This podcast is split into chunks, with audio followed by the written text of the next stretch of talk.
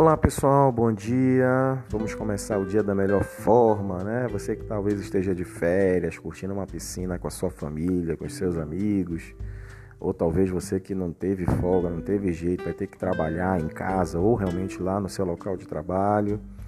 Bom dia para você, que Deus abençoe sua manhã, que Deus abençoe esse dia, tá? Vamos partir para mais um devocional. Quero convidar você para isso e convidar também para estar conosco mais tarde às nove e meia, porque teremos a nossa live. Todo dia de manhã nós temos a nossa live nove e meia no meu Instagram, arroba Thiago com TH underline ceia. Não tem erro, tá? Então se você não é inscrito ainda no meu Instagram, pode fazer isso. E também, obviamente, participar né, da nossa live. Tenho imenso prazer, a imensa alegria de contar com a sua presença nesse devocional. É muito edificante, é muito importante participarmos juntos. Tema de hoje: impressões equivocadas. Exatamente. Hoje nós vamos falar sobre esse erro comum que é de nós pré-julgarmos as coisas e tirarmos né, uma impressão muito equivocada sobre as coisas. Eu queria ler uma referência que está em Jó, capítulo 12, verso 13 Diz assim: Deus é quem tem sabedoria e poder, a ele pertence o conselho e o entendimento. Deus ele é onipotente, pode todas as coisas, ele é onipresente, está em todos os lugares e Deus também é onisciente. Ele sabe de todas as coisas, Deus não se engana, né? Deus não age por meio de achismo, é, porque Deus ele sabe, Deus ele é exato, Deus ele é completamente perfeito. Mas nós, aqui desse outro lado, né, seres humanos, é muito comum nós tirarmos conclusões precipitadas a respeito daquilo que nós vemos, daquilo que nós ouvimos e também daquilo que a gente vivencia. Nós sempre julgamos situações, pessoas, com base naquilo que está no nosso coração e por muitas vezes nos enganamos pois o nosso coração é mais enganoso do que qualquer outra coisa, como já diz a palavra de Deus. Então pergunto nessa manhã: quem nunca, quem nunca se enganou? Quem nunca tirou uma conclusão precipitada que atire então a primeira pedra? Então, assim, como não ficarmos enganados a respeito do que pensamos sobre os outros e sobre nós mesmos? Como não distorcermos aquilo que Deus disse que fará em nós ou através de nós? Como não julgar os outros, mesmo quando suas situações parecem ruins?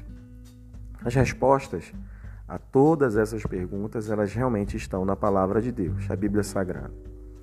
A Bíblia diz assim, Salmo 119, verso 105: A tua palavra é lâmpada que ilumina os meus passos e luz que clareia o meu caminho.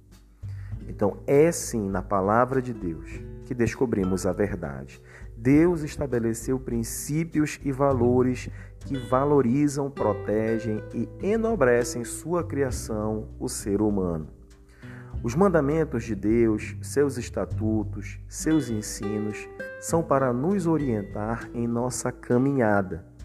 Deus, ele sabe que se nós atentarmos à sua palavra e obedecê-la fielmente, nós seremos muito bem abençoados, felizes e bem-sucedidos. O segredo do sucesso é ter a palavra de Deus como a nossa bússola, como a diretriz da nossa vida. Porque a palavra de Deus, ela é a verdade. Ela revela as promessas de Deus para nós, ela nos ensina a ver a vida sobre a perspectiva de Deus, nos convence dos nossos enganos, das nossas falhas e nos instrui sobre a maneira como devemos viver, amando sobre todas as coisas e amando ao próximo como a nós mesmos. Deus, ele é o dono da sabedoria. A ele pertence o conselho e o entendimento. Se o buscarmos de todo o coração, preste bem atenção, não é de qualquer jeito, mas é de todo o coração. Ele se revelará, se revelará a cada um de nós. Então, que nós possamos ser direcionados a essa busca e que possamos nos apropriar, nos deparar com essa revelação de Deus, Conheça a vontade de Deus para você. Pare de sofrer por tirar conclusões precipitadas. Em Deus você descobrirá que nem tudo que parece é. Você saberá a verdade sempre. Então desenvolva uma vida de oração, de intimidade com Deus. Deixe a Deus ministrar sua vontade perfeita, boa e agradável no seu coração. Vamos lá, seremos livres de toda precipitação e de todo engano. Com muito amor nessa manhã, quero desejar então mais uma vez uma quinta-feira abençoada para você, que essa porção da palavra de Deus sirva para gerar edificação na sua vida nessa manhã. Um grande abraço, sabe? Um, um abraço fraterno para você. Deus te abençoe no nome de Jesus. Amém e até mais tarde.